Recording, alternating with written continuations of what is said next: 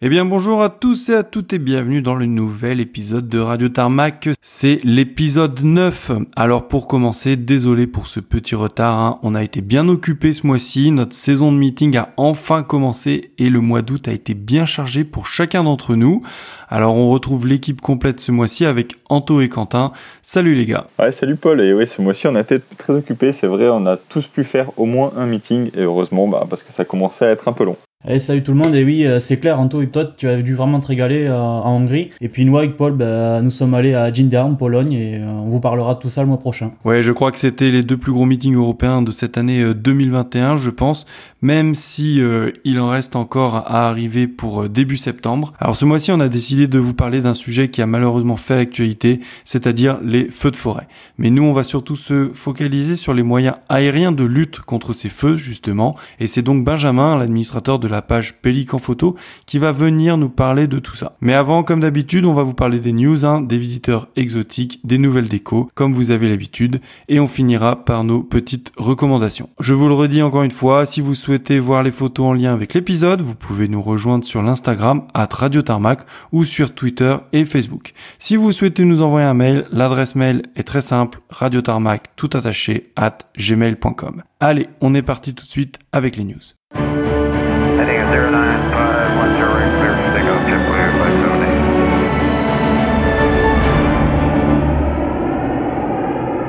Encore un mois assez calme au niveau nouvelle dans le monde de l'arien. On sent que c'est l'été et qu'aucune grosse annonce n'est faite. Mais malgré tout, il s'est passé des choses et on commence avec toi, Anto. Et eh ouais, c'est ça, Paul. En août, c'est toujours un peu calme avec les vacances, tout ça, mais bon. Allez, moi je commence avec euh, le troisième Ilushin 62 pour Rada. donc euh, on dit souvent jamais 203. Et ben ça s'est encore vérifié, et ça c'est vraiment cool. Euh, donc il s'agit de la compagnie cargo biélorusse Rada Airlines qui vient de recevoir son troisième Ilushin 62 et en plus pas n'importe lequel. Donc c'est l'ex C5 RTG, l'ex Ilushin 62 présidentiel de la République de Gambie. Bon, il a malheureusement un peu perdu de sa superbe hein, depuis puisque toutes les inscriptions The Gambia euh, ainsi que les armoiries du pays ont été retirées de l'avion. Donc il n'avait plus volé depuis quasiment 6 ans. Il était stocké sur le tarmac de l'aéroport de Banjul euh, en Gambie donc. Et pour rentrer en Biélorussie, l'avion a été remis en état de vol et réimmatriculé Eco Whisky 564 Tango Romeo et il a ensuite été positionné de Banjul, euh, d'où il est parti le 8 août, vers la base de Lipki en Biélorussie, euh, base de la compagnie Rada donc, euh, via un arrêt à Djerba pour faire un plein de carburant. Et c'est là qu'on a pu voir plusieurs photos qui ont mis la puce à l'oreille à beaucoup de spotters. Donc cet appareil a jusqu'ici servi à transporter les chefs d'État gambiens et doit donc toujours être en configuration VIP, hein, je pense. Et on ne sait pas exactement si cet avion va servir de nouvel avion cargo pour la compagnie et donc subir une conversion complète avec l'ajout d'une porte cargo par exemple, ou s'il va juste servir euh, d'avion d'honneur, donc pour maintenir les deux autres appareils de la compagnie en état de vol. Oui, puis euh, Rada, il faut le dire, hein, c'est la seule compagnie au monde avec euh, Air Koryo en Corée du Nord à exploiter commercialement Liushin 62. Ouais, c'est ça. Bah, par contre, le seul bémol, c'est qu'il faut rappeler que pour l'instant, Rada Airlines ainsi que l'ensemble des compagnies biélorusses sont toujours interdites de vol dans l'espace aérien de l'Union européenne, donc suite au déroutement forcé d'un vol Ryanair il y a quelques mois dont on vous avait déjà parlé. Je continue avec une autre news. Donc en juin, on vous avait parlé du dernier Learjet livré. En juillet, on vous a parlé du, dernier G550 livré. Bah, le mois d'août, on va vous parler du dernier Dash 8 Q400 livré, donc un avion iconique. C'est Air Tanzania qui a pris la livraison du tout dernier Dash 8 construit au Canada par Bombardier. Euh, le Dash aura été une grosse success story pour Bombardier puisque ce sont près de 700 avions de la Q-Series qui auront été produits. Donc série qui comprend donc le Dash 8 Q400 et Dash 8 Q300. Ouais, hein, le Q1 c'était pour signifier euh, quiet du coup euh, et marquer la différence entre euh, les modèles précédents. Et donc l'immatriculation de ce test de cet avion, c'était le CGPPU, donc il portait le MSN 4624. Ce sera donc le dernier Dash 8 produit. il a depuis pris son immatriculation définitive 5H TCK. L'avion s'est envolé vers la capitale économique tanzanienne, hein, donc Dar es Salaam, via Keflavik, Rotterdam, Héraklion, Luxor et Addis Abeba. Et euh, pour information, Air Tanzania exploite donc maintenant 2 A220, 2 787-8 et 5 8 Q400. Ces autres types d'avions étant inactifs depuis quelques temps maintenant. On passe euh, maintenant à une belle news sur le monde des meetings aériens. Donc ça se passe en Italie, un peu plus proche de chez nous donc, et avec un peu de chance, on le verra peut-être un jour en France. Alors de quoi s'agit-il? Eh ben, Il s'agit de l'aboutissement de la remise en état d'un MB326K italien. un avion d'entraînement et d'attaque sol des années 70, donc utilisé par l'armée italienne et environ une quinzaine d'autres pays. Il a été construit à plus de 750 exemplaires. La machine en question est maintenant immatriculée IMB-CK. Donc euh, initialement, elle a été produite pour l'armée du Zaïre, qui est l'actuelle euh, République démocratique du Congo, mais qui n'a jamais pris livraison de l'appareil. Euh, l'avion porte une cocarde italienne avec un camouflage 3 tons, donc deux teintes de verre et une teinte de sable, et avec l'immatriculation RS-25. Il est également présenté avec des paniers lance-roquettes sous les ailes, ce qui lui donne un petit côté agressif quand même, c'est plutôt sympa. Donc ici, il s'agit pas du premier vol de la machine après restauration, puisque ce premier vol a eu lieu en 2019, mais c'est bel et bien l'aboutissement du projet de restauration, puisque c'est maintenant que 4 pilotes viennent d'être qualifiés sur la machine par l'ENAC, donc qui est l'équivalent de la DGAC française là-bas. Après de multiples contretemps administratifs, ainsi que ceux liés au Covid-19, cette qualification leur donne maintenant le droit de voler sur cet avion et donc éventuellement de le présenter sur de futurs meetings. Ce projet a été porté par euh, l'association Vola Fenice, qui possède également un B326E qu'elle a racheté et restauré et qui vole depuis maintenant 8 ans. Euh, l'association est basée sur l'aéroport d'Émilie-Romagne, dans le centre de l'Italie, euh, à peu près vers Bologne. Ouais, donc euh, Antoine, moi je vais continuer, vu que toi tu viens de parler euh, du monde des meetings, donc on va rester un peu dans le thème. Donc pour Moka, bon, ça sera un sujet un peu plus dramatique, malgré quand même une, une bonne fin. On revient sur le 9 août dernier, dans la commune de Haguenau, un appareil qu'on a l'habitude de voir en meeting hein, a dû se poser en urgence sur le ventre. Alors, l'appareil en question, c'est un North America T28 immatriculé FAYGK, portant la magnifique livrée de l'US Navy. Alors, pour le moment, l'enquête est toujours en cours sur les circonstances de cet accident, mais d'après le propriétaire âgé de 78 ans, le train a refusé de sortir malgré un grand nombre de tentatives et plusieurs passages à basse altitude sur l'aérodrome pour confirmer le problème. Il n'y restait malheureusement qu'une seule solution au vu du carburant restant, qui était de poser l'avion sur le ventre. Malheureusement pour l'avion, un atterrissage de ce type laisse de gros dégâts, mais heureusement dans tout ça, le pilote s'en est sorti sans aucune égratignure. Un vrai miracle. Ouais, heureusement que ça s'est mieux fini que pour celui de Red Bull. Hein. Malheureusement, le niveau de T28 en ce moment, c'est pas trop trop la fête. Ouais, et puis surtout, ce qui impressionne dans, cette histoire, c'est qu'une fois posé, le pilote euh, qui était enfin, sorti de l'avion, euh, il a été rejoint de suite par son mécanicien euh, afin de débrancher les batteries, donc pour éviter tout risque d'incendie. Il a même pas pris le temps de reprendre ses esprits, enfin vraiment bravo quoi. Maintenant, nous espérons que le, T28 pourra bientôt revoler et qu'on aura le plaisir de le revoir sur des, futurs meetings. Allez, bah continuons dans les meetings. Je vais vous faire une petite mise à jour, comme à mon habitude, hein, de ce qui reste à faire, même si euh, on va pas se mentir, la plupart des meetings sont déjà passés, notamment le meeting de la Ferté-Allée qui s'est déroulé euh, fin août, où beaucoup d'entre vous ont été, hein, parce qu'il y a beaucoup de photos qui sont sorties sur Internet. Ça avait l'air d'avoir été un vrai succès. De mon côté, alors je vais vous parler de l'annulation de l'exercice XTM. C'est euh, la Tiger Association hein, qui a confirmé euh, l'annulation de l'exercice, c'est-à-dire que le deuxième Tiger Meet hein, qui devait se dérouler à Kleinbrogel en Belgique la première quinzaine de septembre, eh bien a été euh, annulé. Alors, cet événement est lié à un autre gros événement, hein, le meeting de Saint-Nicole. Beaucoup de personnes ont donc fait le raccourci en pensant que Saint-Nicole était donc annulé, vu que le XTM était lui annulé. Le doute a subsisté avant que les choses soient clarifiées par la Tiger Association. Alors, déjà, il faut bien comprendre que Saint-Nicole et le XTM sont deux organisations bien distinctes et qu'en aucun cas Saint-Nicole n'a été annulé. Seul l'exercice Tiger Meet a été annulé. Ouais, mais du coup, euh, comment ça va se passer avec le, Spotter Day qui avait été annoncé euh, bah, s'il n'y a plus d'avion Tigre Là aussi, il y a eu euh, confusion. Il faut rappeler que Saint-Nicole, c'est un aérodrome et que certains participants au meeting de Saint-Nicole, comme les chasseurs, les transports, etc., ne poseront pas à Saint-Nicole. Ils poseront tous à Kleinbrogel. Donc même avec l'annulation du XTM, il y aura toujours des avions à Kleinbrogel et donc le Spotter Day a toujours un intérêt. Pour finir, la Tiger Association a aussi précisé les choses de son côté. Oui, l'exercice militaire est annulé, mais la réunion anniversaire elle, elle est toujours maintenue. Et donc les unités Tigre enverront quand même des avions juste pour le week-end. Les machines arriveront le vendredi, participeront au meeting de Saint-Nicole et repartiront le lundi. Pile pendant les Spotter Days. Vous devrez quand même voir les décorations spéciales pour chaque unité qui enverra un avion. Oui, donc en fait, Paul, euh, pour résumer, il manquera juste les avions gris euh, qui devaient venir pour l'exercice. Exactement. Donc pour nous, spotters, ça ne changera pas grand-chose, vu que l'intérêt des Tiger Meet, c'est surtout les décorations spéciales tigres.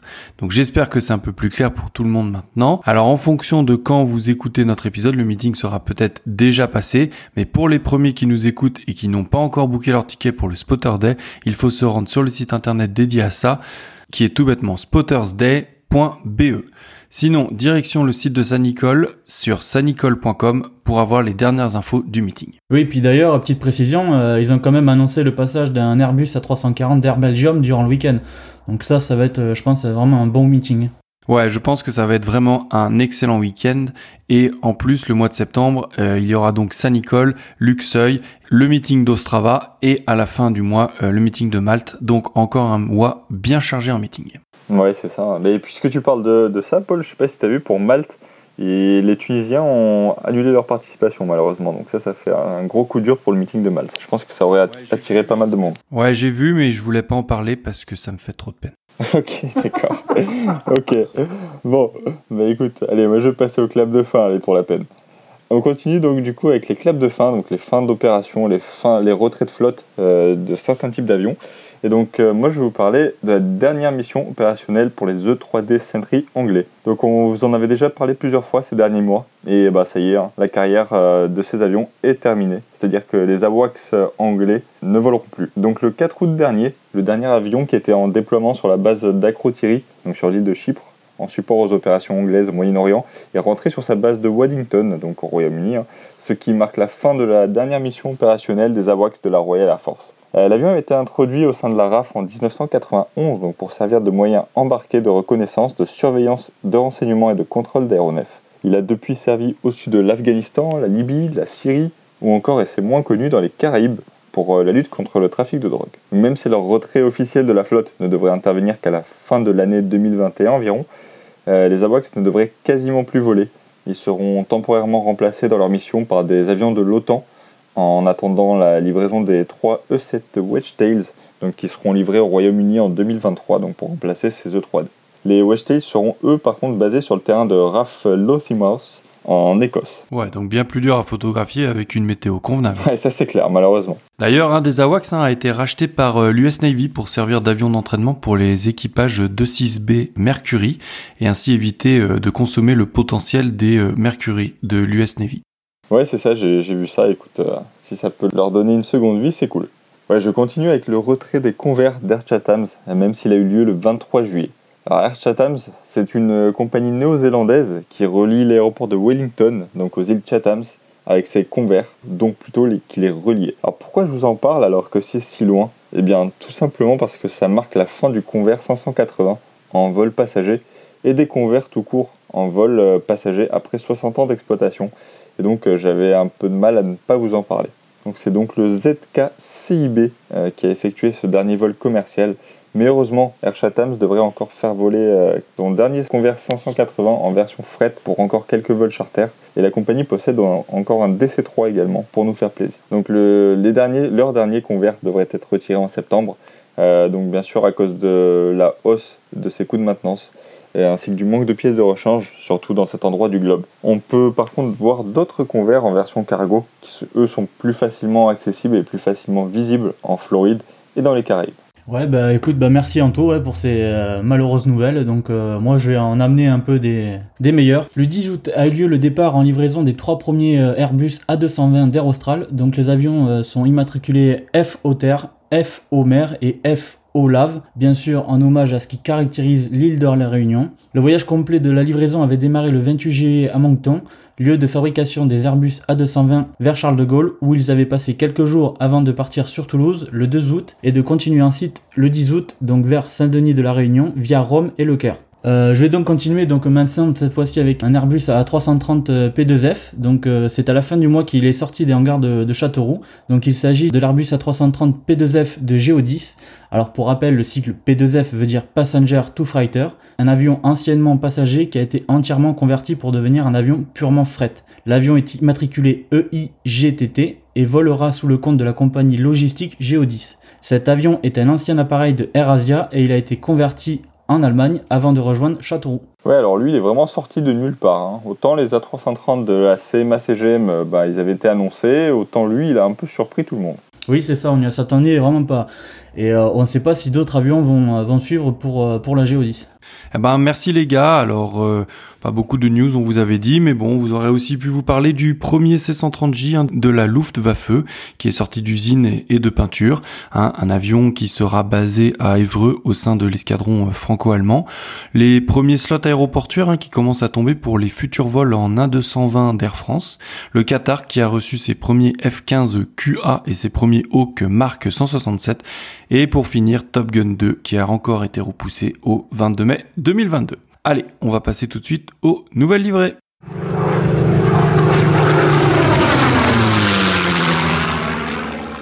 Allez, je commence avec l'armée de l'air et de l'espace qui nous a gratifié de pas moins de trois décorations spéciales ce mois-ci. Alors la première a été appliquée sur un Rafale à l'occasion des 80 ans de l'escadron de chasse 330 Lorraine, basé à Mont-de-Marsan. Hein. L'escadron a décidé de peindre le Rafale 132 codé 30-GK. La déco reprend euh, celle des Bristol Blenheim 4 du groupe de bombardement euh, Lorraine, hein, l'unité des forces aériennes françaises libres, c'est-à-dire avec un camo euh, marron de ton magnifique qu'on ne voit quasiment plus hein, sur aucun avion aujourd'hui de nos jours. Donc sous l'avion, la cocarde franco-anglaise du Lorraine. La décoration a été réalisée par l'équipe de l'ESTA 15030 Chalos et a pu être admirée le 25 août dernier lors de la journée consacrée aux 80 ans du Lorraine. Oui, et puis d'ailleurs, euh, pour l'occasion, euh, Schuss, le pilote du Rafale Solo Display, a échangé sa monture bleu ciel pour faire sa démonstration dans le siège de cet avion euh, décoré. Alors la déco suivante, hein, c'est une dérive peinte sur le Mirage 2000-5F numéro 44 et codé 2-EQ. Cette décoration fête le dixième anniversaire des Mirage 2000-5 sur la base aérienne 116 de Luxeuil. La dérive est peinte en noir avec la silhouette d'un mirage bleu au contour vert. Les inscriptions 10 ans 2000-5 complètent la dérive. Imaginée par euh, Dominique Gabillet et peinte par les chaudronniers de l'ESTA 15.002, l'avion sera intégré à la patrouille des Marofox qui évoluera notamment lors du meeting des portes ouvertes de la base les samedis 18 et dimanche 19 septembre. Pour finir, c'est l'A400M immatriculé FR Bar qui a reçu une petite décoration spéciale pour fêter le nouvel escadron de transport 461 Béarn. Alors si vous avez écouté notre épisode avec Régis Roca, celui-ci nous avait un peu teasé la nouvelle déco de l'A400M. Eh bien, un taureau rouge a été peint à l'arrière du fuselage et les inscriptions 461 Béarn ont été ajoutées sur la dérive. L'avion était la monture de l'A400M solo display lors du gros meeting de la Ferté-Allée qui a eu lieu le week-end du 28 août et qui a ravi bon nombre de spotters. Ouais, ça en fait un des nouvelles décos pour l'armée de l'air, c'est plutôt pas mal pour nous en tout cas. Bah écoute, moi je continue cette rubrique avec la Luftwaffe, donc euh, l'armée de l'air allemande cette fois, donc qui a appliqué un sticker sur la dérive de l'A310 MRTT 1023. Alors là aussi, hein, si vous ne les avez pas déjà vus, dépêchez-vous car ils vont être retirés à la fin de l'année normalement ou en 2022 maximum. L'armée allemande n'en exploite plus que deux pour le moment et le sticker a été appliqué donc pour commémorer les 30 ans de l'escadron. Il représente et rend hommage à la ville de Cologne, euh, donc avec l'emblématique et si particulière cathédrale de la ville, ainsi que son pont Unzelern, euh, accompagné d'une silhouette d'A310 et un marquage 30 ans. Donc euh, je continue, vous le savez peut-être, mais le ministère hongrois des Affaires étrangères a aussi acquis il y a quelques mois un A330, donc qui est un ancien A330 de Qatar Airways Cargo, à la suite de la crise du Covid. Donc c'est à 330, le HALHU euh, a vocation à combler un vide qui existe actuellement dans l'armée hongroise qui ne possède pas d'avion cargo à long rayon d'action. Vide qui devrait être comblé dans quelques années avec l'arrivée des deux KC-390 d'Embraer qui ont été commandés en 2020 et qui devraient arriver en 2023 et 2024. Donc la 330 était donc toujours en livrée Qatar Cargo, euh, mais sans les titres hein, jusqu'à présent, et il est arrivé en début de mois à Malte chez Aviation Cosmetics, donc pour peinture. Sur plusieurs forums, des gens étaient un peu intrigués hein, pour la future livrée qu'allait prendre l'avion. Et eh bien le 16 août, il est ressorti avec une euh, belle livrée dorée, avec les armoiries du pays sur la dérive, ainsi que le nom du pays en anglais, Hungary Air Cargo, euh, sur l'avant du fuselage, ainsi que le drapeau hongrois vert, blanc, rouge, donc sur les winglets. À première vue, hein, ça m'a un peu fait penser à la livrée Libyan Airlines, mais bon, moi je trouve ça réussi. Eh ben moi tu vois, j'aime pas du tout. Ah bah moi j'aime bien, je trouve que ça lui donne un petit côté euh, VIP euh, plutôt sympa pour un avion de fret. Ça change euh, des avions tout blancs qu'on a l'habitude de voir. Pour l'avoir vu en vrai, il rend plutôt pas mal. Et donc il faut rappeler que cet avion est exploité par Wizz Air, donc pour le compte du gouvernement hongrois. Donc moi je vais continuer dans le domaine du liner, mais on quitte la Hongrie pour partir aux Émirats Arabes Unis, car cette année le pays fêtera ses 50 ans d'existence, le 2 décembre prochain. Alors forcément, qui dit Émirats Arabes Unis dit forcément les choses en grand. Et c'est à cette occasion qu'Emirates a décidé de fêter cet anniversaire à sa façon, en créant une livrée spéciale pour un de ses derniers Airbus A380 immatriculé A6 EVG. Pour le moment, c'est le seul à avoir cette livrée, mais elle sera étendue à plusieurs appareils de la flotte, aussi bien au 777 qu'à d'autres A380. Alors, bien entendu, vous connaissez Emirates, il faut que ça brille, il faut que ce soit gros. Malgré que la déco reste assez simplissime, elle prend quand même tout le fuselage avec un slogan United Arab Emirates 50. Et bien sûr, tout est décrit en couleur or. Alors c'est pas la déco de l'année, mais franchement par les temps qui courent, ça fait ultra plaisir de voir qu'une compagnie sort encore des décos spéciales et surtout sur un A380 qui semble malheureusement condamné pour les quelques années à venir. Ok, merci les gars pour euh, cette rubrique euh, des euh, nouvelles livrées. On va passer tout de suite aux visiteurs exotiques. Du coup, ce mois-ci, on a eu pas mal de, visiteurs exotiques, donc Anto, je te laisse commencer. Ouais, et puis on a commencé très fort sur Nice hein, avec le 1er août, un 787-9 Elal, donc qui est venu sur une rotation à la place des classiques 737. Et c'était pas n'importe lequel, quel 787 qui a fait la rotation, puisque c'était le 4X EDM, celui qui porte la livrée Jerusalem of Gold. Et euh, sinon, euh, ça va pas trop contre-jour? Ah non, non, nickel. Il a posé vers 16h, il est reparti vers 19h, donc avec une super lumière. Je continue avec le 9 août sur Nice, donc c'était la première venue du P4 MLO, un A330 privé donc qui est arrivé de Hong Kong et qui est reparti vers le Canada le 15 août. C'était un très bel appareil puisqu'au final il y a assez peu d'A330 privés. Hein. Notez que sur celui-ci on peut voir sur les winglets la photo de personnes qui sont chères aux propriétaires, donc on vous laisse aller voir les photos. Je continue le 13 août où on a eu la visite d'un G550 US Air Force qui est passé nous dire bonjour une petite heure, c'était le 01-0029. Le 16 août ensuite, en fin de matinée, Qatar Airways a de nouveau envoyé son A340-200 à 7 HHK, donc qui est arrivé de Milan et est reparti vers Doha dans la nuit du 16 au 17. 17 août d'ailleurs, on aura aussi vu le A7HBJ, un de leurs 747-8, donc il sera resté deux petites heures au sol avant de repartir lui aussi vers le Qatar. Donc euh, au courant du mois, il y aura eu plusieurs rotations d'autres avions Qatar, hein, dont on va pas tous vous les faire, mais bon, les IMAT c'était les A7 HHF, que le nouveau 747-8 du Qatar, la 330 A7 HHM, la 320 A7 AAG également. Donc je reviens sur le 17 août où il y aura eu aussi un petit BE 146 de la Royal Air Force ainsi que le 767 P4 Mess en fin d'après-midi. Le 21 août, on aurait eu également sur Nice euh, la première visite d'une compagnie dont on vous avait déjà parlé, donc c'est peut-être même sa première visite en France, j'en suis pas sûr. C'était euh, la compagnie FLIR, donc on a eu la visite de son premier 737, c'est une compagnie dont on vous avait déjà parlé. On a aussi eu euh, plusieurs linéages 1000, donc VPCCC par exemple, T7SBH aussi. Et le 25 août, on a eu la venue d'un Bell 412 slovène, donc ils sont souvent de passage dans le coin en ce moment. C'était le numéro 31 cette fois, donc qui est arrivé de Bologne et qui a continué sur Marseille euh, pour descendre ensuite sur l'Espagne, faire de la maintenance sûrement. Pour finir sur les visiteurs notables sur Nice, hein, on a eu le HZ, Sky 2, donc un A330-200 de Sky Prime, donc qui est arrivé d'Arabie Saoudite, ainsi qu'un Antonov 124 d'Antonov Design Bureau. C'est arrivé lui le 31 août et c'était le uniforme Romeo 82007. Je vais continuer dans le sud avec Toulon, où euh, deux Chinook hollandais sont passés le 6 août pour se rendre en Albanie pour euh, lutter contre les feux. Il y en a d'autres qui sont passés ensuite le 11 et le 17 août. Ensuite sur Marseille, le 10 août, il y a un C-130 de l'armée de l'air algérienne, donc présenté le 10, donc c'était le CTWHL, et donc il est arrivé et reparti de la base aérienne militaire d'Alger. Pour Nîmes, le 6 août, il y a eu une belle surprise avec un A330 Air donc le 9M XXJ, donc qui est arrivé directement de Kuala Lumpur. L'avion avait une belle déco faisant la promotion de Sony. Il arrivé euh, aux premières lueurs du matin en plus, donc c'était vraiment très beau à voir. Il faut noter aussi sur Nîmes qu'il y a aussi eu le KDC-10 euh, néerlandais, donc le T235, qui est arrivé pour de la maintenance euh, chez Sabena Technics. Et je pense, malheureusement, d'après les informations qu'on a pu voir, que ce sera son dernier posé à Nîmes je passe dans le nord maintenant avec Paris-Le Bourget, où le 4 août, un KC-130J de l'armée de l'air du Koweït est arrivé. Donc euh, c'était le KAF 326. Donc il est arrivé du Caire et reparti le 6 août sur Athènes. 9 août, ils ont eu la visite du A6 MMM, donc un 747-400 qui est arrivé de Dubaï et reparti sur Stansted, sur l'onde Stansted en call sign Dubai 2, donc c'est la Dubai Airwings. Le 11 août, il y a eu également la visite d'un C-27J Spartan de l'armée de l'air bulgare, et ça c'est un peu plus rare. Il a fait un stop rapide sur la plateforme, mais c'était le numéro 071.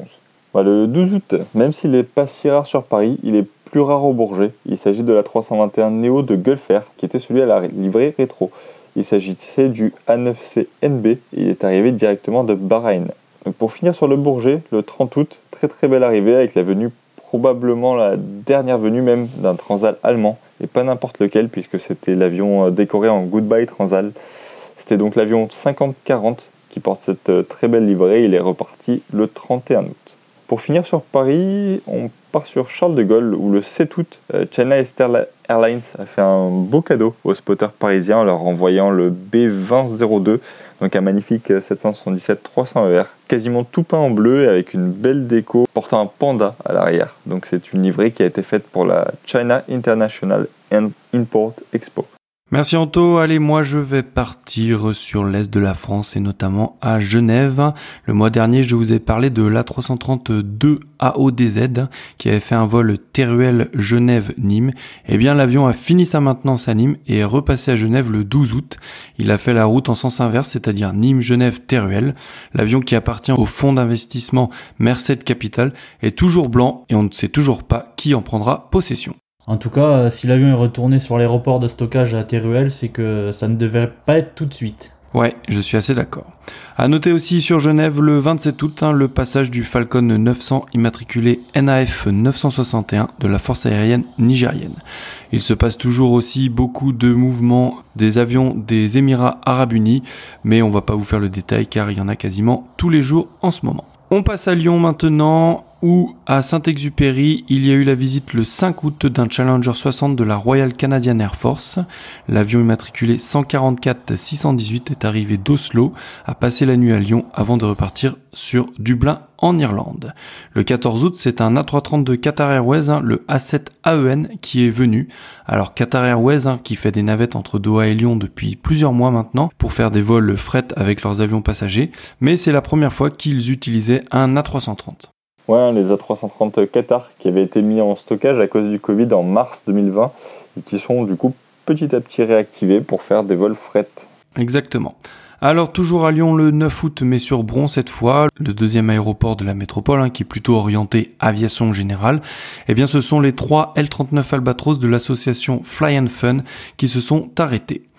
On passe à Valence maintenant, un peu plus au sud de Lyon, qui a reçu probablement le plus gros visiteur que l'aéroport puisse accueillir avec le B757 de Jetmagic, le 9H AVM.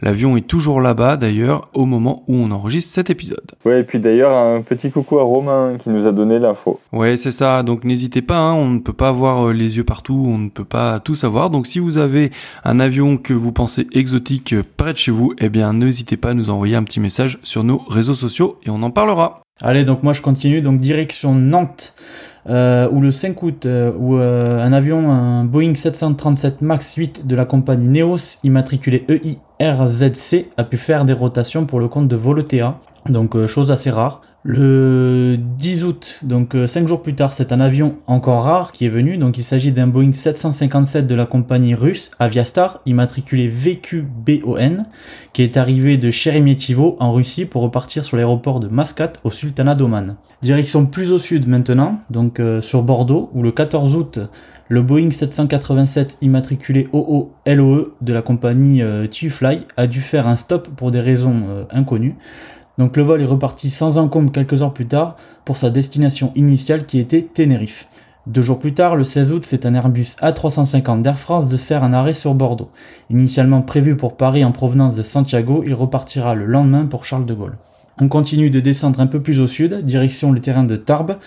Nous sommes le 30 août avec la venue très tardive de l'Airbus A321 de Play, TFPLA. Alors pour rappel, Play c'est la compagnie islandaise qu'on vous avait présentée il y a quelques mois lors de notre podcast qui reprend le flambeau de la défunte WoW Air et qui forcément a récupéré les slots de maintenant sur Tarbes. Cette fois-ci on part sur un aéroport dont on n'a jamais parlé et il s'agit de l'aéroport de Dinar. Et oui, même à Dinar il peut se passer des choses intéressantes. Nous sommes le 14 août avec l'arrivée d'un ATR aux couleurs d'Avianca Express sous immatriculation N231EB.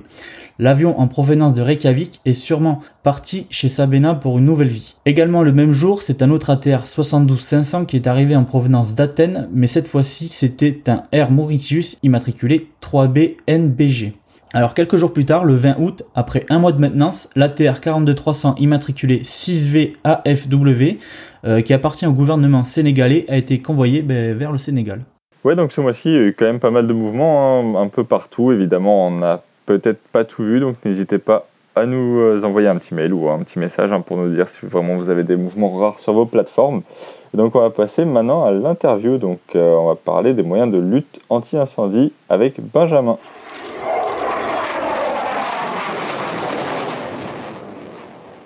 Alors ce mois-ci, nous avons décidé de traiter d'un sujet qui est malheureusement d'actualité.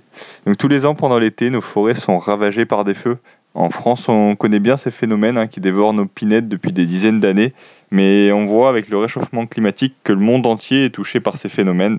Donc il y a des gigafeux en Australie en 2020, en Californie en ce moment, en Grèce, en Russie, en Turquie, en Algérie, et bref, ça, brûle un peu de partout. Nous avons donc demandé à Benjamin, l'administrateur du site Pélican Photo, de venir nous parler de la lutte aérienne contre le feu, mais aussi de comment et où prendre en photo les moyens aériens français en action.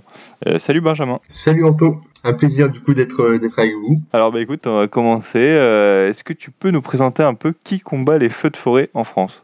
Bah écoute, en France, tu as principalement la sécurité civile, donc qui est une branche du ministère de l'Intérieur, donc qui est régie par l'État. Et tu as également des sociétés privées à qui on loue certains moyens aériens principalement des hélicoptères, et donc euh, ça s'articule autour de ces deux leviers-là. D'accord. Du coup, au sujet de la branche aérienne de la sécurité civile, est-ce que tu peux nous en dire plus? Est-ce que tu peux nous la, présenter un peu? Quand est-ce qu'elle a été créée, par exemple? Ouais, bah écoute, euh, déjà donc la base des avions bombardiers d'eau de la protection civile, hein, ça s'appelait comme ça euh, avant 1976. C'est qu'en 1976 que ça devient la sécurité civile. Donc elle a été créée en 1963 aux abords de l'étang de Berre sur l'aéroport de Marignane. Donc euh, celui il n'a pas été choisi au hasard, il a un véritable passé historique. Il hein. faut savoir que dans l'entre-deux-guerres, ça a été l'un des berceaux euh, des hydravions. Et donc il y a eu le développement de l'hydrobase de Marignane, qui avait donc un slip. Un slip, c'est la rampe qui permet justement l'accès des hydravions à la terre ferme et vice versa. Et cette base donc d'avions bombardiers d'eau, elle a été initialement, on lui a initialement affecté deux PBY-5 Alpha Catalina, qui étaient donc des hydravions bimoteurs à coque, qui sont en fait les ancêtres des Canadaires, si on peut dire ça comme ça, et qui avaient une capacité déjà de 3700 litres à l'époque. Tu avais également euh, au début trois types de personnel, donc les pilotes évidemment qui étaient tous issus de l'aéronaval. Pourquoi? Parce que bah, c'était des pilotes qui étaient qui avaient de l'expérience sur hydravion de par la guerre, les guerres en Afrique du Nord et également en Indochine. Tu avais les navigants et tu avais aussi les officiers mécaniciens navigants. Pourquoi? Parce que bah, à l'époque, tu n'avais pas encore des euh, équipes de maintenance comme on connaît aujourd'hui avec Sabena Technique notamment. Donc c'est comme ça que ça, s'articulait avec donc ces trois accords de, de personnel. Pour la petite anecdote, Claude Leloirne, qui est un mécanicien navigant, qui a été l'un des pionniers, il était là à la création de la base des bombardiers d'eau, qui est membre aujourd'hui de l'amicale des, euh, des, pompiers du ciel. J'ai eu la chance de le rencontrer en 2017 sur les installations de Garon. En fait, on a engagé la conversation sur le fait que j'ai reconnu sa voix. Pourquoi? Parce qu'en fait, les installations initialement étaient sur Marignane, comme je l'ai dit, avant le déménagement sur Nîmes, sauf que Marignane c'était un aéroport international et donc il y avait des normes de sécurité liées à Vigipirate qui empêchaient toute visite. Et donc toutes les commandes à l'amicale de goodies ou quoi que ce soit, ou de livres, de bouquins, etc., pouvaient se faire que par téléphone ou par mail. Et moi, quand j'étais gamin, bah, je les appelais et j'ai reconnu sa voix. Et euh, à l'issue donc de notre petite entrevue, bah, il m'a offert une photo qu'il a tirée et il l'a signée du coup avec lui devant un Catalina. Donc c'est un beau petit souvenir. Donc euh, les infrastructures de la sécurité civile étaient initialement positionnées sur l'emprise de l'aviation générale que l'on connaît aujourd'hui à l'aéroport Marseille-Provence elles ont été euh, déplacées en 1966 entre Airbus hélicoptère et l'aviation commerciale avant de définitivement déménager en 2017 du coup, puisque depuis 2017 les installations sont sur Nîmes-Garon. Plusieurs raisons ont motivé euh, ce déménagement notamment le fait qu'il commençait à y avoir un sérieux manque de place et euh, qu'on relevait une certaine vétusté pour quelques bâtiments. Et du coup, avec Nîmes-Garon, euh, avec la surface dont ils disposaient, notamment de l'emprise des anciennes installations de l'aéronaval, ils ont pu construire un bâtiment principal à neuf et bénéficier d'hangars bien plus grands, ce qui fait que je crois que la surface totale de la base de la sécurité civile sur Garon a été multipliée par deux ou par trois par rapport à Marignane.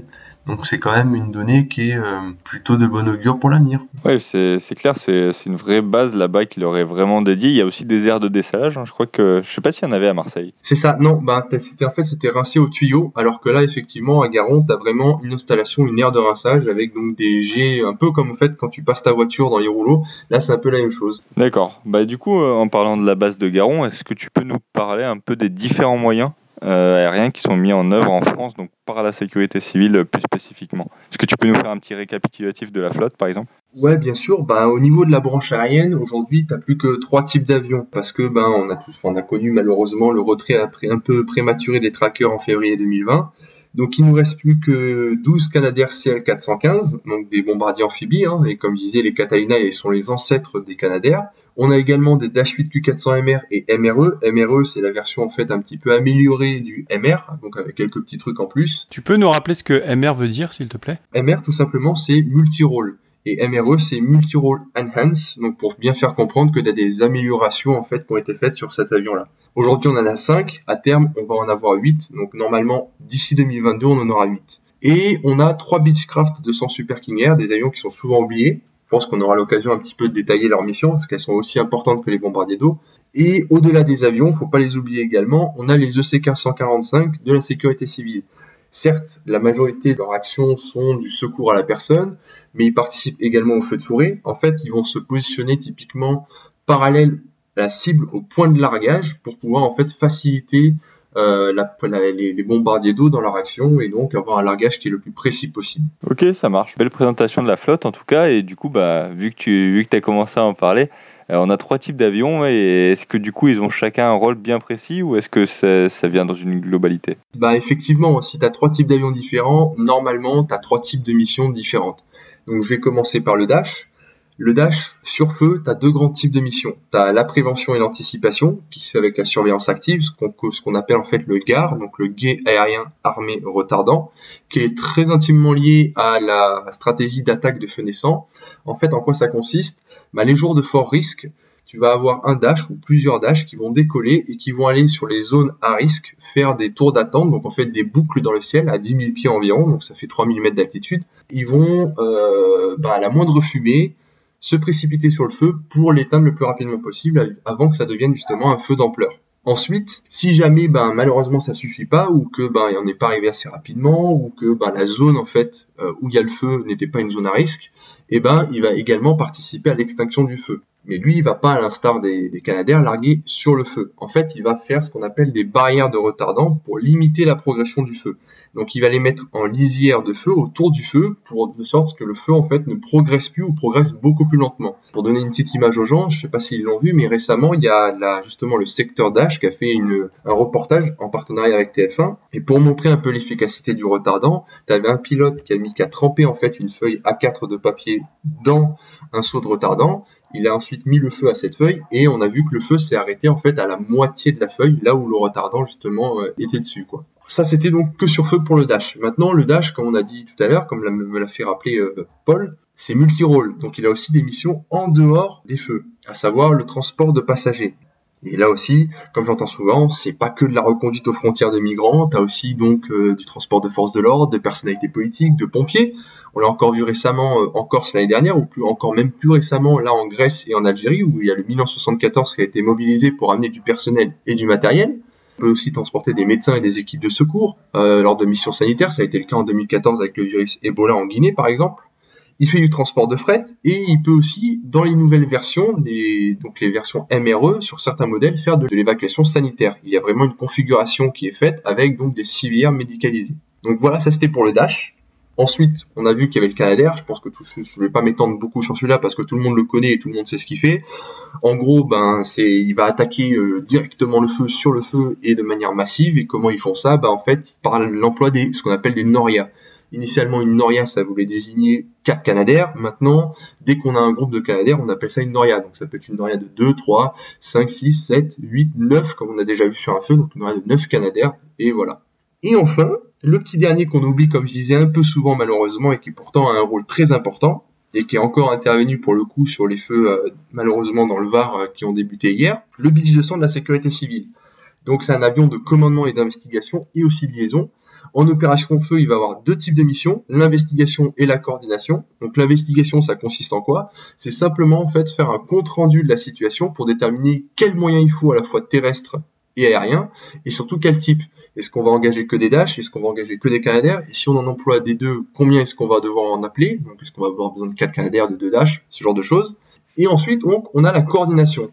Parce que sur un feu, si on a différents types d'aéronefs qui sont engagés, pour une durée significative, ben, il faut bien quelqu'un pour un petit peu organiser ça. Et donc, il va un peu prendre le rôle de, le rôle de tour de contrôle. Pourquoi? Ben, Pour faciliter la communication, évidemment, entre les moyens au sol et les moyens aériens pour assurer la gestion des objectifs, parce que ben, un hélicoptère bombardier d'eau, il va pas larguer exactement au même endroit qu'un avion bombardier d'eau. Euh, un avion qui va travailler à l'eau, il va pas larguer au même endroit qu'un avion travaillant en retardant. Donc, faut gérer tout ça. Et c'est lui qui va donc autoriser les largages, lui qui va donner les autorisations de largage. évidemment, tout ça, c'est dans un but de sécurité et aussi d'efficience. Si on veut avoir quelque chose qui est efficace, il faut pouvoir bien organiser ça. Donc voilà, je pense avoir fait un petit peu le tour sur euh, justement les, les avions de la sécurité civile, euh, leur mission. Et du coup, pour le beach, tu dis que tu dis que c'est lui qui donne les, autorisations de largage. J'imagine que c'est pas les pilotes directement. J'imagine qu'il y a quelqu'un avec eux. C'est quoi? C'est un officier des pompiers? Ça va dépendre du type de mission. Effectivement, en investigation, tu vas avoir un officier pompier pour déterminer les moyens qu'il faut. Mais en revanche, en coordination, c'est deux pilotes. Normalement, c'est un pilote donc de beach et un pilote bombardier d'eau. Quand il donne les autorisations de largage, c'est deux pilotes de la sécurité civile qui sont à l'intérieur. Ok, ça marche. Je vais juste rappeler une petite chose, c'est les call signs des avions. Donc les Milan, c'est pour les Dash 8. Donc si jamais vous entendez Milan en radio, vous saurez que vous verrez un Dash 8. Pélican, c'est les Canadair, c'est le 415. Et les Beach 200, c'est les Bengals. C'est ça. Et du coup, Benjamin, on le sait moins, mais il y a aussi des moyens qui sont pris en charge par les départements ou par les régions. Est-ce que ça, tu peux nous dire quelques mots sur ça également? En fait, si tu veux, pour te résumer un peu le schéma français, c'est l'État flotte exclusivement constituée d'avions, et les départements qui ont favorisé, eux, une flotte d'hélicoptères bombardiers d'eau. Euh, il y a plusieurs raisons pour ça, mais on va dire que les deux plus grandes raisons, c'est parce que bah, tu as des coûts d'exploitation plus faibles, hein. un département n'a pas les moyens d'un État, et aussi parce que tu as une plus grande flexibilité. Avec un hélicoptère, tu, peux l'équiper d'un kit, donc c'est en fait une espèce de soute qui est avec une, il va venir pomper l'eau avec une pompe, et puis tu peux aussi l'équiper peut changer de configuration et l'équiper d'un Bambi Bucket. C'est l'espèce de bâche en fait qu'on va prendre un treuil et qui va remplir l'eau donc là-dedans. Et quand il est équipé donc d'un Bambi Bucket, il peut également faire du transport de matériel, du transport de personnel pour les déplacer d'un endroit à un autre sur un feu. Donc ça, ça a quand même un certain avantage. Maintenant, vous allez me dire, euh, il y a une exception, on la connaît un petit peu tous, enfin du moins entre nous, c'est l'Héros. Et l'Héros, effectivement, depuis 2012, ils ont des avions bombardiers d'eau légers qui sont des air tractors. AT802F et AF. Il y en a un à trois selon les risques, mais le plus souvent par saison, on en retrouve trois. Et vous allez me dire pourquoi du coup est-ce qu'ils ont fait ce choix-là? Pourquoi est-ce qu'il n'y a que ce département depuis plusieurs années qui prend ces, avions bombardiers d'eau légers? Et ben en fait en cherchant un peu, c'est un petit peu une raison historique. Pourquoi? Parce que durant les Trente Glorieuses, cette zone-là en fait de la France, à Grande Motte, on a voulu en faire une station balnéaire. Sauf que je ne pas sans vous rappeler que dans cette zone-là, il y a pas mal de moustiques. Et du coup, il a fallu faire des opérations de démoustification ça a été fait par Midair, qui aujourd'hui est Delta 2, avec des avions d'épandage qui étaient des Grumman AG4 et des Rockwell Trush Commander. Ces avions, on a vu qu'ils étaient performants dans ce qu'ils faisaient, mais on s'est dit, au bout d'un moment, peut-être, on pourrait en faire des avions bombardiers d'eau légers. Du coup, on les a équipés de, de soutes, je crois que c'était à peu près une tonne ou une tonne 2, et on les a loués donc euh, au SDISC 34. En 2012, le contrat avec Midair s'est terminé, et c'est du coup euh, Avialsa, qui est aujourd'hui Titan Aerial Firefighting, qui a repris la suite et qui loue du coup ses air tractors à chaque saison mais c'est des pilotes euh, français qui euh, pilotent ces air tracteurs. D'ailleurs, des pilotes qui sont super sympas. Hein. J'en profite pour peut-être faire un petit coucou si jamais euh, ils, écouteront ça, mais à Walter, Stéphane et Ardo, qui sont vraiment des pilotes en or qui ont toujours été très accessibles, qui m'ont toujours accueilli avec euh, bah, passion et sourire, donc euh, vraiment top quoi. Ok. Moi j'aimerais savoir en fait pourquoi en France on n'a pas de gros moyens, euh, bah, comme les Américains. Hein. On voit souvent ces vidéos de 737 ou de DC-10 qui larguent des quantités folles d'eau. On sait par exemple que le DC10, il est venu euh, plusieurs fois euh, au salon du Bourget euh, faire des démonstrations. Alors pourquoi nous, entre guillemets, on n'a que des petits moyens? Bah, Je vais te faire deux réponses. On va dire qu'en France, et même s'il y en a qui pourront me dire par exemple que c'est, c'est pas vrai parce que hier on a connu un feu de 3500 hectares et que c'est encore en activité, mais en France on n'a que des petits feux. C'est-à-dire que les plus gros feux qu'on a nous chez nous, les 3500 hectares, c'est journalier aux États-Unis. T'en as partout et des comme ça et même nous en Europe, d'ailleurs, si on regarde un peu autour de nous, on a quand même parmi les plus petits feux de la Méditerranée. Si on regarde en Espagne, au Portugal, en Italie ou même plus récemment en Grèce et en Turquie, c'est pas les mêmes surfaces brûlées. En Turquie, on était à plus de 100 000 hectares typiquement. J'ai envie de te dire, à tel feu correspond tel moyen. Après, il existe aussi pour moi en France une raison qui, on va dire, culturelle. Il y a un véritable blocage culturel qui permet, qui permet pas en fait d'envisager ce genre de solution. Dans un article, j'avais évoqué effectivement que par exemple employer un 737, ça pouvait être très très sympa parce qu'en plus les coûts d'achat sont d'un 737 d'occasion, c'est absolument rien. Mais quand tu regardes depuis euh, près de 15 ans les critiques qui sont faites, ne serait-ce qu'à l'égard du Dash, qui, apparaît, qui je le rappelle a la même envergure que, que le Canadair par ailleurs, euh, c'est très compliqué, tu vois, de faire comprendre aux gens ce, genre de choses. Quand tu parles aux gens euh, des moyens de lutte aériens, c'est que le Canadair. Le reste, ça ne vaut rien.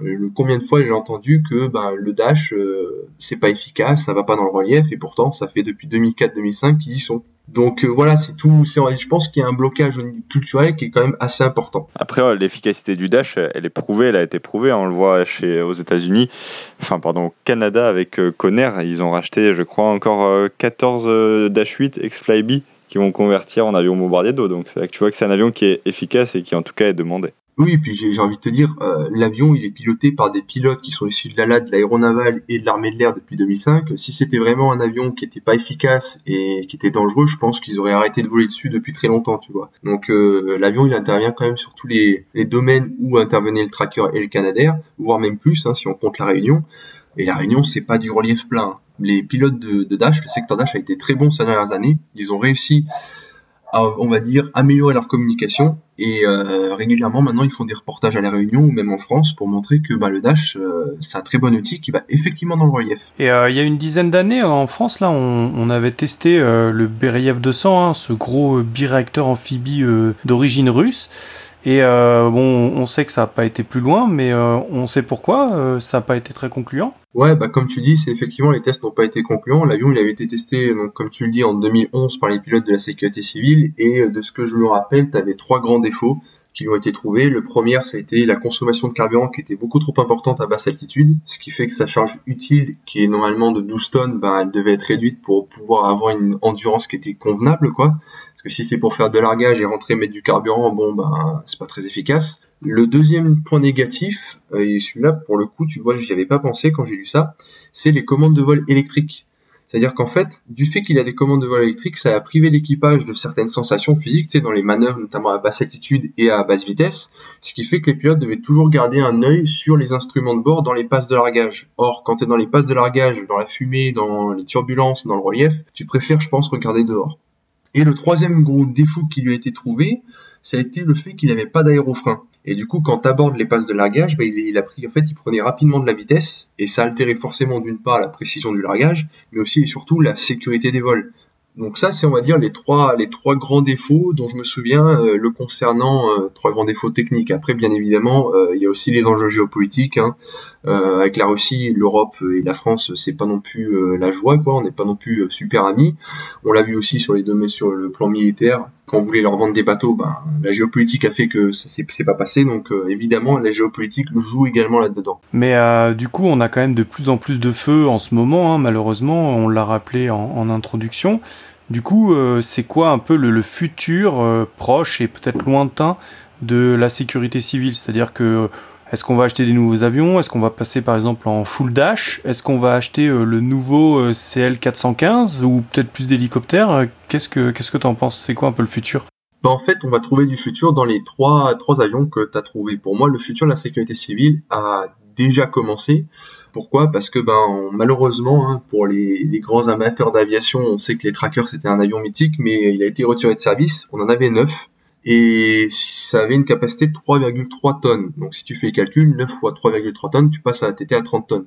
Et ils ont été remplacés, ils sont en train d'être remplacés du moins par 6 Dash. Un Dash c'est 10 tonnes, donc tu fais 6 fois 10, 60 tonnes, donc tu comprends que tu as en fait doublé la capacité pure de produits largables avec un avion plus moderne et qui est deux fois plus rapide. Donc le futur, il a déjà commencé pour moi avec ça. Maintenant, comme on a dit, différents avions ont différentes missions, donc il va falloir aussi également penser le renouvellement de la flotte canadienne, qui, je le rappelle, ne sont pas du tout à bout de souffle. On a parmi les Canadaires les plus récents euh, en Europe. Savoir que le premier qu'on a réceptionné, il date de 95, hein, donc on n'est pas du tout à bout de souffle, pas du tout des appareils à bout de souffle. Sachant aussi, je rappelle par ailleurs que c'est euh, la structure de l'avion, elle est, elle a pas de limite, on va dire, de vie, tant que c'est bien entretenu. Et euh, donc le, je pense que si on doit penser aujourd'hui, quand on pense au renouvellement de la flotte canadaire, la seule euh, option, on va dire, cohérente, si on veut garder de l'amphibie, c'est effectivement le projet du Canadair 515 de Viking Air. Maintenant, c'est toujours un projet, la chaîne de production elle n'est pas lancée du tout, et euh, pour les gens qui ne savent pas, en gros le 515 c'est un Canadair CL415 mais amélioré, donc avec une nouvelle avionique remise au goût du jour, avec une capacité d'emport qui serait améliorée de 500 kg à 1 tonne, enfin avec plein de petits ajouts qui pourraient être très sympas et au même prix en plus. Ils ont annoncé ça au même prix que le CL415 actuellement, donc c'est vraiment très intéressant. Maintenant, il faut suffisamment de commandes pour lancer la production, c'est ce qui va être compliqué euh, à décider entre Européens. Et enfin, comme tu as dit, tu as mentionné aussi les hélicos. Les hélicos, pour moi, effectivement, c'est pour moi, c'est un maillon très important de la lutte aérienne. En France, les hélicos bombardiers de lourd ont très souvent été oubliés, malheureusement, ces dernières années, parce que on estimait que c'était en fait des concurrents aux avions bombardiers d'eau et vice versa. Mais depuis 2016, depuis le méga feu de, enfin si on peut appeler ça un méga feu, mais pour l'échelle de la France, c'en était un. Depuis le méga feu de Rognac, Vitrolles, Les Pennes, Mirabeau, qui avait, je crois, ravagé 2500 hectares, eh ben on a réquisitionné un Super Puma qui était de Ertelis. Et depuis, on n'a pas arrêté chaque été d'avoir un contrat de location avec Ertelis pour deux super, un ou deux Super Puma. Vous qui êtes adepte notamment des, des IMAT, ben, on avait le Fox Hotel Romeo Tango Sierra et le Fox Hotel Lima India Sierra. Et euh, depuis cette année, on a effectivement toujours un Super Puma d'Ertelis, donc le Fox Hotel Lima India Sierra, un H215, mais on a aussi un Super Puma de Heli Suisse, le Hotel Bravo X-Ray Victor Yankee. Les trois, ces trois appareils, ils, ont, ils sont équipés d'un Bambi Bucket qui a une capacité de 4 tonnes. Donc c'est quand même un outil qui est assez sympa. Et donc je pense qu'effectivement, pour moi, dans l'avenir de la lutte aérienne en France, il faut intégrer davantage d'hélicoptères bombardiers d'eau. Bon, de toute façon, en France, avec euh, les hélicoptères lourds, on a du mal, hein, que ce soit pour la latte, euh, pour la sécurité civile. Euh, non, nous, les hélicoptères lourds en France, je crois que décidément, on n'en aura pas. Quand on voit que les Italiens ont des Skycrane, euh, par exemple, bon, ça pose des questions. Quoi. Bah, disons qu'on est, on va dire qu'on est déjà sur la bonne voie. Quoi. On n'a réintroduit le concept d'hélicoptère bombardier de lourd. Après, maintenant, il faudra creuser un peu plus pour effectivement avoir quelque chose de stable et peut-être en acheter spécifiquement pour ce genre de mission ou en louer davantage. Quoi. Je me souviens, moi, des, des Mi 26 russes qui étaient venus en 2003. Je crois que ça prend 10 tonnes en, en Bambi Bucket. Ouais, et puis en plus, ils pouvaient en charger deux. Ils pouvaient avoir deux Bambi Buckets. Enfin, c'était, c'est vraiment des hélicos impressionnants, hein, qui d'ailleurs sont toujours en activité. Hein. En Turquie, typiquement, euh, tu avais euh, bon nombre d'hélicos, hein, mais tu avais effectivement toujours aussi des Mi 26 qui euh, intervenaient. Quoi. Alors toi, Benjamin, tu es un passionné de photos d'avions et d'hélicos bombardiers d'eau. Alors comment tu fais pour faire de belles photos et est-ce que c'est facile? Bah effectivement, ouais, je suis passionné depuis que je gamin. C'est ce qui m'a motivé aussi à me lancer, dans l'aviation. Euh, je me rappelais encore, je faisais des petites tâches ménagères à l'époque pour économiser un peu d'argent. Mes parents me donnaient un peu d'argent et j'allais acheter avec cet argent des appareils jetables pour prendre en photo bah, les bombardiers d'eau de l'aéroport de Cannes et qui passaient au-dessus de ma maison. Donc ça date effectivement d'il y a longtemps. Après, pour revenir au corps de ta, question, euh, c'est pas, je pense que dans l'absolu, je dirais que c'est pas simple. Pourquoi? Parce qu'en fait, il faut un mélange de réactivité, d'anticipation, euh, faut aussi euh, pas mal analyser de la patience. Et évidemment, il faut toujours un brin de chance. Hein. Pourquoi être réactif? Parce que ben, il faut toujours être aux aguets si tu veux pour rejoindre plus rapide, le plus rapidement possible un feu. Parce qu'une fois qu'un feu, ben, si c'est devenu un, truc, un, feu monstre, ben, tout est coupé, toutes les routes sont coupées, tous les accès sont coupés, donc euh, et où il y a des embouteillages, donc euh, ben, tu loupes tes photos faut aussi une part d'anticipation parce que ben si tu veux vraiment faire des photos de bombardier d'eau, faut un, peu comme quand tu prépares un vol ou que les pilotes de bombardier d'eau préparent leur euh, journée à risque, étudier un peu la météo, euh, est-ce qu'il va y avoir du vent, est-ce que l'hydrométrie va être importante, etc. Analyser, je dirais, parce que ben il faut que tu, une fois arrivé sur le feu, voire même en amont, tu te dises ok où je vais me placer pour faire les photos et sans gêner évidemment les moyens de secours. Et la patience, bah, parce que ben il faut euh, quand tu arrives sur un feu, il faut c'est peut-être un défaut que j'avais au départ, c'est vouloir bouger à chaque fois euh, pour trouver un meilleur spot. Mais tu te rends compte en fait que parfois il faut mieux attendre un même spot et au bout d'un moment ça va venir larguer devant toi. Parce que si tu commences à beaucoup bouger, bah tu vas te retrouver dans les barrages de police, dans les embouteillages et là tu vas le regretter. Donc dans l'absolu, je pense que c'est pas forcément simple. Et donc dans l'absolu, parfois donc je dirais que c'est pas simple et parfois je pense qu'il faut mieux rester du coup sur le pélicandrome, faire les allers-retours des bombardiers d'eau que d'aller sur un feu. Ouais, j'allais te dire, c'est vrai que ça peut larguer d'un côté du feu et puis euh, pour une raison ou pour une autre, euh, aller larguer d'un autre côté, euh, juste à la passe de largage d'après, là où, là où tu étais à un instant T. Quoi. En fait, c'est ça qui doit être difficile également. C'est ça. Donc c'est pour ça que voilà, il faut savoir. Et je pense que en fait, moi je l'ai vu aussi avec le temps. Hein, plus tu fais entre guillemets de, de, de, feu en photographie, plus tu comprends comment ça marche la logique. Et c'est comme ça après qu'aussi tu arrives à plus facilement faire de, des photos sympas, quoi. Oui, et puis euh, comme tu l'as dit, c'est ne pas se mettre en danger et ne pas aller au-delà du tolérable et gêner les pompiers et les gendarmes dans leurs tâches. Exactement, exactement. Oui, alors on sait que les canadaires peuvent écoper euh, en mer ou sur des lacs, mais euh, c'est pas le cas des Dash qui doivent aller sur des pélicandromes. Alors, c'est quoi les pélicandromes et où est-ce qu'ils se trouvent? Bah, tout simplement, j'ai envie de te dire, les pélicandromes, c'est des bases de ravitaillement en produits retardants ou en eau, pour le coup, pour les avions bombardiers d'eau. Donc ça peut être des stations fixes ou mobiles. Donc fixe, ça veut dire que c'est en fait des infrastructures construites en dur, donc avec un mobilhome pour les pompiers, avec euh, des citernes pour le retardant et pour l'eau, des pompes pour acheminer aux avions. Donc voilà. Et mobile, ben en fait c'est sur des aéroports, on fait venir une équipe de pompiers avec euh, des camions citernes de pompiers évidemment, et l'avion va donc être raccordé à ce camion directement. Souvent, pour l'instant, c'est que de l'eau dans les stations mobiles qui sont euh, approvisionnées dans les avions là où dans les stations fixes, tu as le choix entre les deux. Après, te dire où ils sont, honnêtement, t'en as plus d'une vingtaine, donc je peux t'en citer quelques, quelques-unes. Donc, euh, bah, t'as par exemple celle de, de Cannes, de Cannes là où je suis, qui est l'une des plus vieilles, euh, une vieille station, là où avant, bah, on avait la chance euh, d'accueillir euh, un binôme de trackers pour la saison, qui était en détachement de Marignane et après de Nîmes. T'as évidemment aussi bah, celui de Nîmes-Garon, où je disais tout à l'heure qu'il y a six postes et tu peux remplir quatre avions à la fois. Donc c'est le plus gros qu'il y a en France. T'en as également donc à Carcassonne, Perpignan, Béziers, en fait dans quasiment tous les, enfin dans tous les départements du sud de la France. T'as également d'autres stations qui commencent à se construire soit en fixe, soit en mobile euh, dans le nord du pays, parce que bah, avec le réchauffement climatique, ou plutôt le dérèglement climatique, on a de plus en plus de feux qui ben, grimpent vers le nord. Donc on en a par exemple un à Vannes, qui est donc un mobile et donc il euh, y a que on peut remplir les avions que à l'eau. Donc euh, t'en as vers Bordeaux et tout ça. Donc ça fait son chemin petit à petit. On a des stations qui s'installent de plus en plus dans le nord du pays. Euh, revenons un peu euh, à la photo maintenant. Euh, tu as quoi comme matériel pour faire pour faire ces photos? Et est-ce que un gros objectif du coup c'est important ou pas? Alors en matériel photo, j'ai pas un matériel exceptionnel. Enfin, j'ai un bon boîtier. C'est un Nikon D7200. Donc ça, je pense que c'est effectivement un bon boîtier. Au niveau de l'objectif, c'est un bon objectif, mais il y a beaucoup mieux. J'ai un Sigma 150-600 qui est pas tropicalisé, hein, pour des raisons de budget évidemment. Après, ça veut pas dire que je compte pas évoluer. Mais donc voilà pour le matériel, je pense pas que ce soit l'essentiel. Après, effectivement, par contre, oui, avoir un gros objectif, ça pour moi c'est un must ça rejoint un peu la même logique des meetings, c'est-à-dire que bah, quand tu vas faire des photos pardon sur un feu, bah, les feux c'est souvent dans les massifs, donc c'est pas accessible et donc tu vas pas aller dans les massifs faire des, photos des bombardiers d'eau euh, sous les arbres, euh, etc. Déjà parce que bah, tu vas pas réussir à faire de photos et puis aussi bah, pour ta propre sécurité comme on l'évoquait et pour pas gêner les secours. Donc euh, tu te mets toujours un peu en retrait, es toujours sur les axes principaux on va dire. Donc pour moi oui effectivement un gros objectif c'est obligatoire si tu veux pouvoir faire des, des photos sur feu.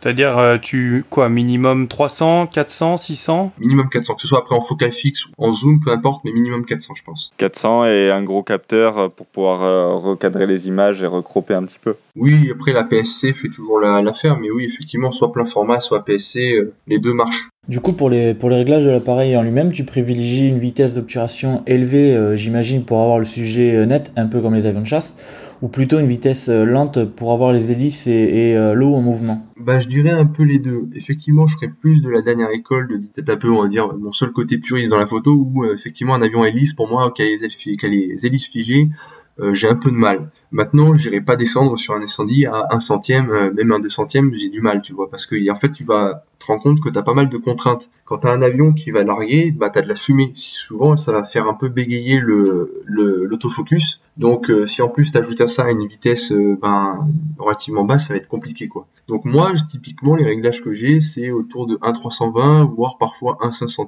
Je suis pas encore monté vraiment au-dessus. Après, si jamais euh, dans le cas où tu fais des shootings qui sont organisés en amont avec la sécurité civile, hein, le rêve de ça, hein, effectivement, où tu as un spot bien précis, tu peux te dire pour ne pas rater la photo qui est une occasion unique, là effectivement tu pourrais monter peut-être un peu plus sur un 8 centième, mais moi en tout cas je n'irai pas au-dessus, ce qui pour moi c'est déjà excessivement excessif pour, euh, pour un avion hélice quoi. Bah écoute, je crois qu'on a fait le tour. Écoute, euh, merci Benjamin en tout cas pour tout ça. je vais rajouter qu'on peut retrouver tous tes articles et tes photos sur la page Facebook, donc qui est Pélican Photo. Et bien sûr, nous, nous mettrons un petit échantillon de tes photos, hein, si tu es d'accord, sur Instagram euh, à Radio Tarmac. Ouais, ouais, bah, pas de souci. Bah, merci à vous. Hein. C'était euh, une belle surprise et euh, j'étais vraiment content de pouvoir justement donner un petit aperçu de la lutte aérienne contre les feux de forêt en France. Hein. C'est un peu ma passion, donc c'était. Merci à vous de m'avoir donné la parole. C'était vraiment très sympa. Merci à toi. Et... Bah, nous, ça nous fait plaisir. Allez, merci. Au revoir. Allez, ciao.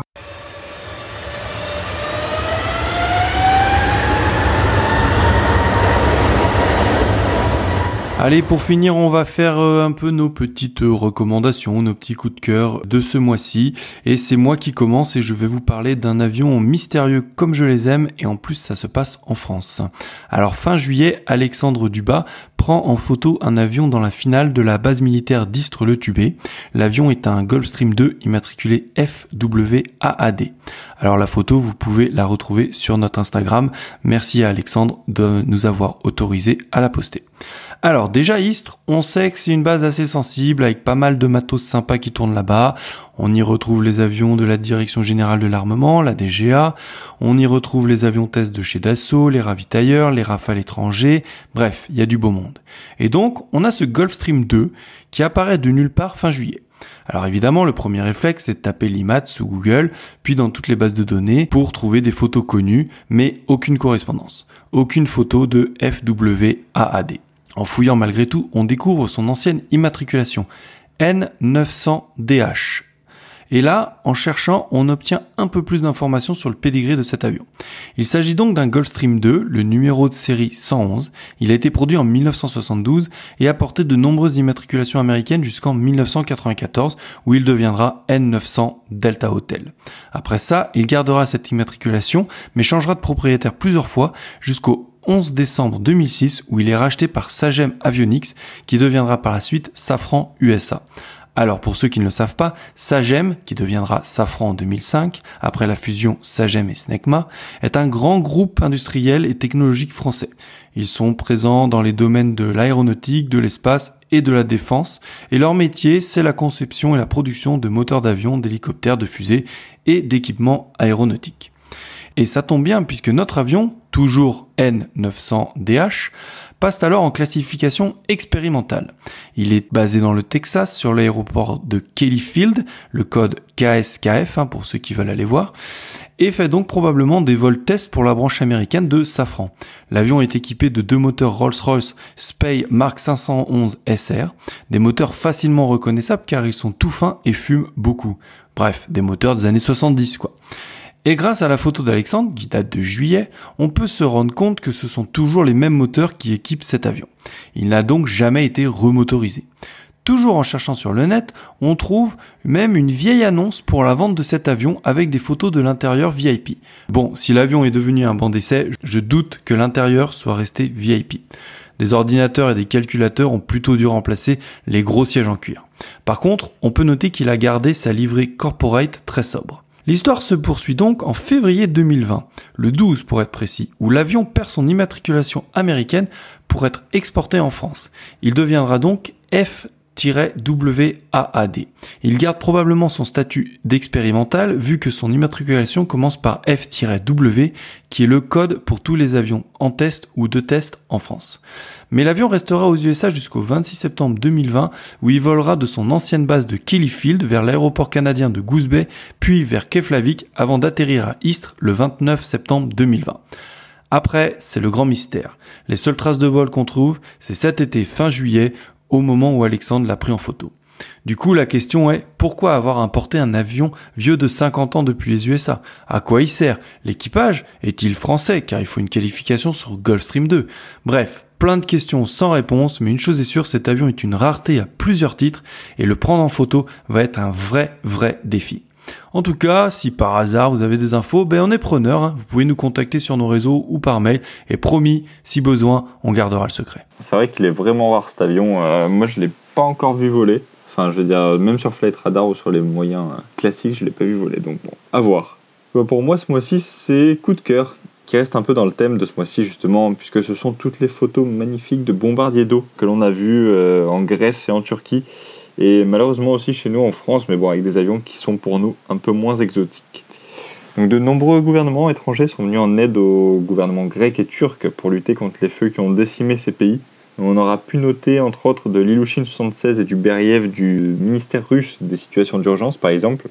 Euh, L'Ilushin 76 qui peut, rappelons-le, larguer environ 40 000 litres d'eau, soit à titre de comparaison quasiment 4 fois la capacité d'un Dash 8 de sécurité civile.